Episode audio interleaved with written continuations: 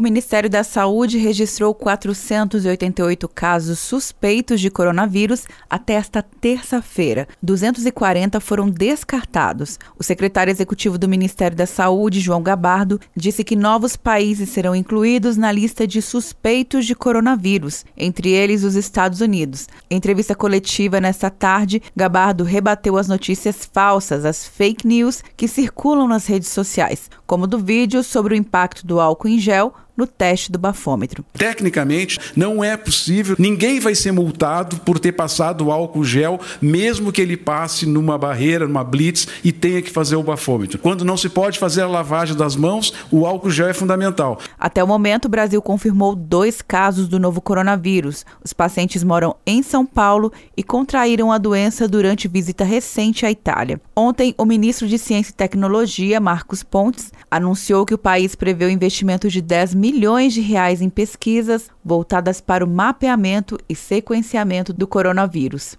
Quer um ano sem mensalidade para passar direto em pedágios e estacionamentos? Peça a Veloy agora e dê tchau para as filas. Você ativa a tag, adiciona veículos, controla tudo pelo aplicativo e não paga mensalidade por um ano. É por tempo limitado. Não perca. Veloy. Piscou, passou.